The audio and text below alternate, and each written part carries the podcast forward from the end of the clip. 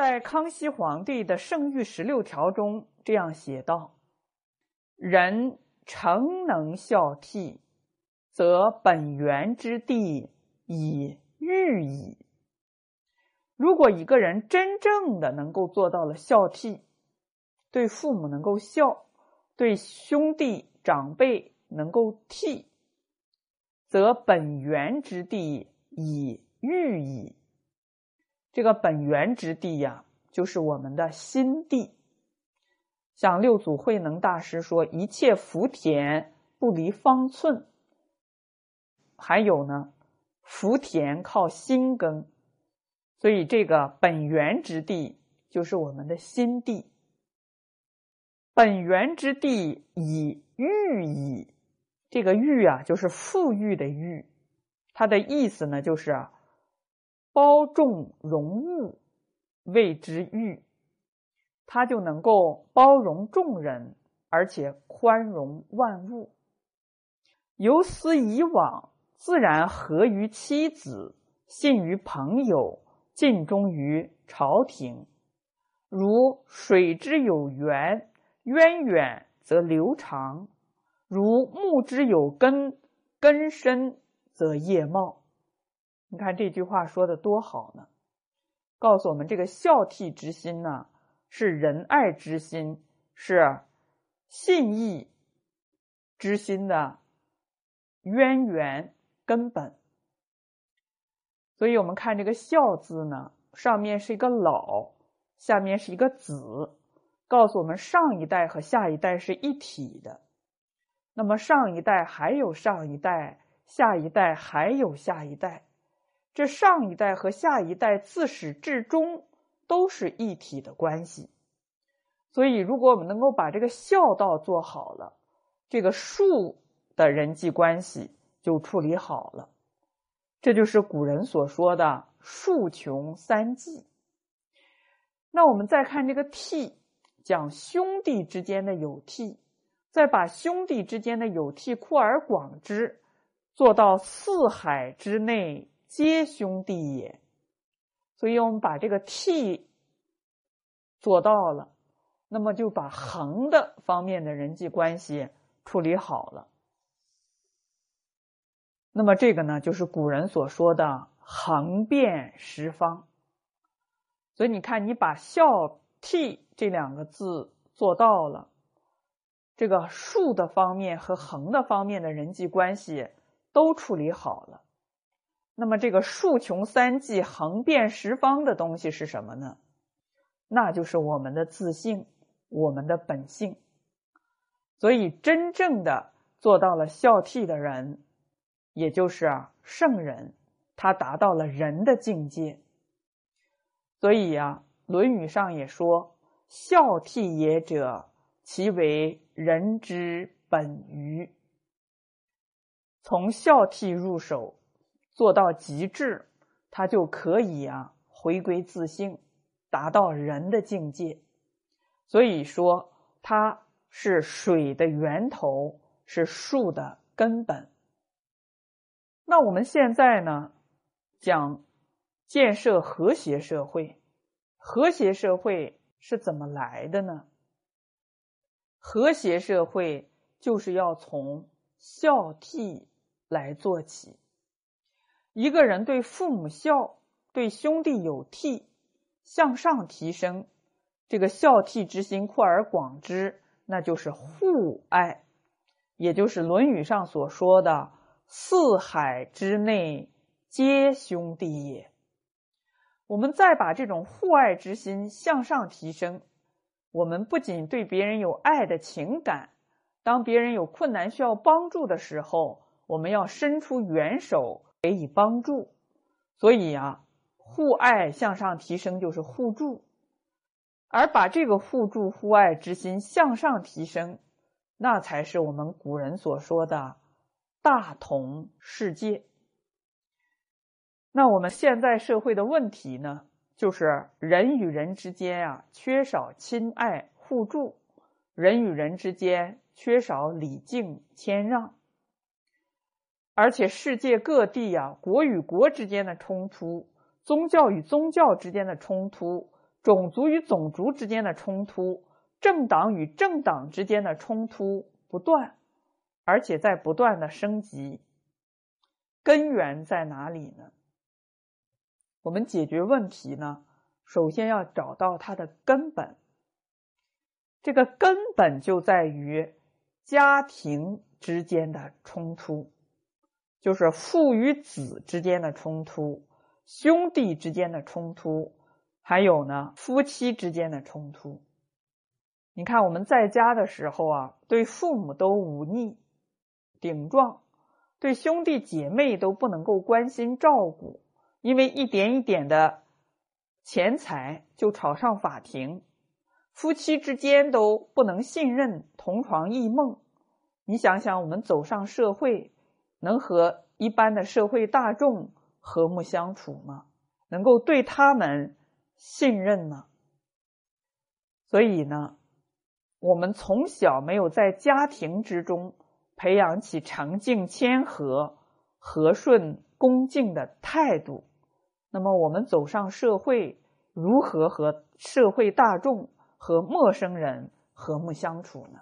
所以，我们把这个《弟子规》前面的“父母呼”给它变一下，变成“老师呼，应勿缓；老师命，行勿懒；老师教，须敬听；老师责，须顺承。”你看这个师生之间的关系呢，哎，就处理好了，就是一个合格的好学生。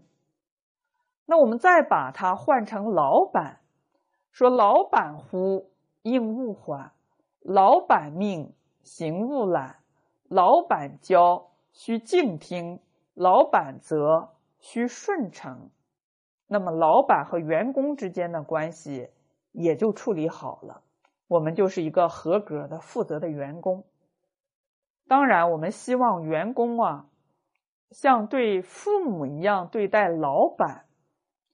那么，做老板的应该以什么样的心态来对待员工呢？你看，这个方法自然也就出来了。我们要像父母关爱儿女一样去关爱员工。所以你说我们现在的老板没有执行力，为什么没有执行力呢？原因很简单，我们想一想，有哪个老板是像关心自己的儿女那样去关爱员工的呢？当然，我们看到现在的儿女对父母啊，也没有这种应勿缓的态度了。那是什么原因呢？那是因为做父母的没有。起到君亲师的责任，所以无论是父母还是老板，他都要同时具备三个职能，那就是做之君、做之亲、做之师。不仅仅是他的父母亲人关爱他，还要呢教导他，还要给他讲解做人的道理。要起到师的作用。那如果你不给他教导做人的道理，你虽然对他很好，他可能还会做假账、说谎来蒙骗你。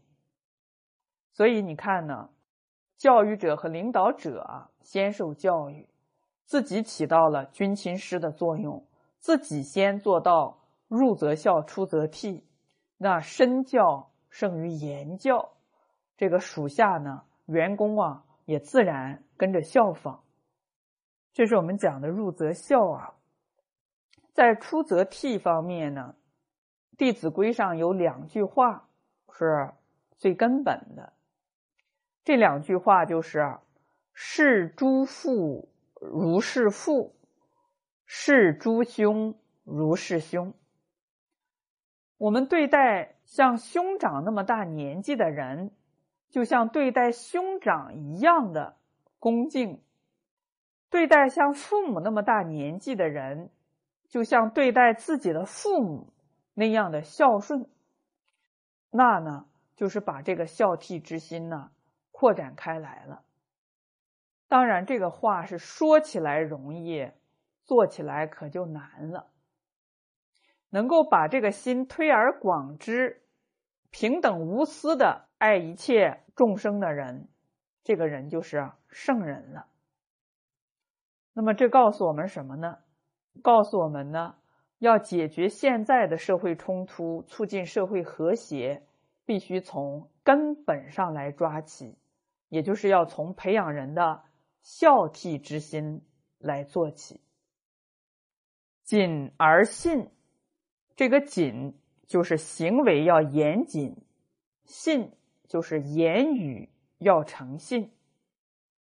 这一个谨呢，古代人也是要求的很严格，告诉我们从早晨起来起床、盥洗、穿衣、吃饭，包括饮酒，乃至行、立、坐、卧，都有严谨的态度。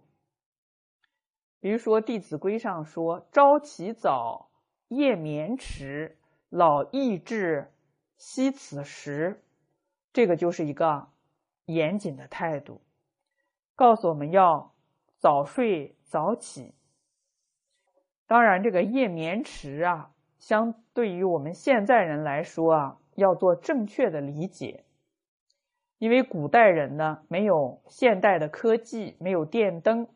它是日出而作，日落而息，所以这个迟，也就是啊我们现在的八九点钟。相对于我们现在喜欢夜生活的人来说，那其实是很早的。所以呀，我们对古人的这些话呢，要做正确的理解。生活起居呢，要按照道。也就是自然规律来安排。很多人说我为什么要学习《弟子规》呀？我为什么要按照这些要求来要求自己的行为呢？我活的不是挺好的、挺自在的吗？为什么要守这些清规戒律？原因在于呢，这个《弟子规》讲的全是道。所谓的道呢，就是自然的规律。一个圣人，他的生活你记载下来，自自然然的，就是《弟子规》的要求。你按照道去生活，你会身体健康，家庭幸福，社会和谐，国家安定。那你不按着这个道去做呢？你身体会出问题，每天烦恼重重，压力不断。甚至还会得忧郁症、焦虑症等等心理疾病。所以古人说啊：“学而时习之，不亦说乎？”这个习就是要在生活中去练习、去落实。这个落实体现在哪儿呢？就是体现在你把《弟子规》全都做到。所以，我们看古人呢，按照道去生活，表现出来的状态是什么样呢？你看孔老夫子的弟子颜回，一箪食，一瓢饮，在陋巷，人不堪其忧，回也不改其乐。孟子也说啊，人生有三乐，哪三乐呢？父母俱存，兄弟无故。一乐也，养不愧于天，俯不作于人；二乐也，得天下之英才而教育之；三乐也。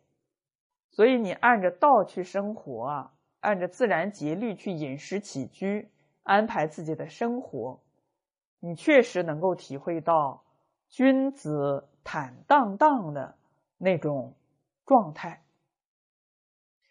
所以，我们看到这些描述啊，我们就能够感受到，古人之所以喜悦，就是因为他完全是按着道来安排自己的生活。而我们现在人之所以压力重重、烦恼不断，根本的原因在哪里呢？原因就在于我们背离了道，没有学做君子。更没有想学做圣贤，认为学做圣贤啊，那是和我很远的、遥不可及的事情。其实，圣贤的生活就是一个正常人的生活，就是按照自然节律来饮食起居，自然而然的状态。那我们现在人呢，都是小人长戚戚，说明什么呢？说明我们没有学做君子。都是学做小人，为什么小人长戚戚呢？这个小人最大的特点呀，就是一心考虑着我的利益，所以他生怕自己的利益啊受到侵犯、受到损害，他甚至为了自己的利益尔虞我诈、勾心斗角，想方设法的去谋算别人，所以他总是处于郁郁寡欢的心理状态。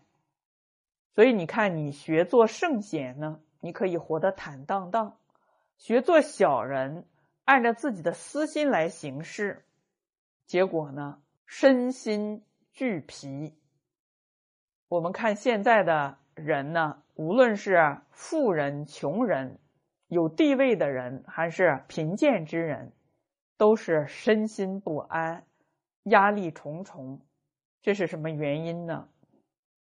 这就是因为我们努力的方向错误了，没有按照圣贤人的教导啊来生活，所以怎么样呢？你看出了很多的心理问题。很多人说我们中国人啊，就是没有西方的人心理学发达，也没有心理医生，也没有心理失衡这些词儿。那为什么呢？为什么中国人没有心理失衡，没有心理医生呢？那是因为没有必要。因为我们打开四书五经啊，每一本书都是告诉人修身齐家治国平天下，而修身前面还有格物致知、诚意正心四个步骤，本本经典都是。教导你怎么样心灵安宁的，所以怎么样呢？你只要学习圣贤经典，就不可能出现心理问题，所以也没有心理失衡的这这些词儿，更不必要去向心理医生啊解决问题。所以你看呢，修身从哪里修起啊？就是要从格物来修起。格物就是要格除物欲，使自己在财色名利的诱惑面前如如不动，能够把持好自己，做到宠辱不惊，闲看庭前花开花落，去留无意，漫随天外云卷云舒。这样的人呢，才不会被外物啊所系缚。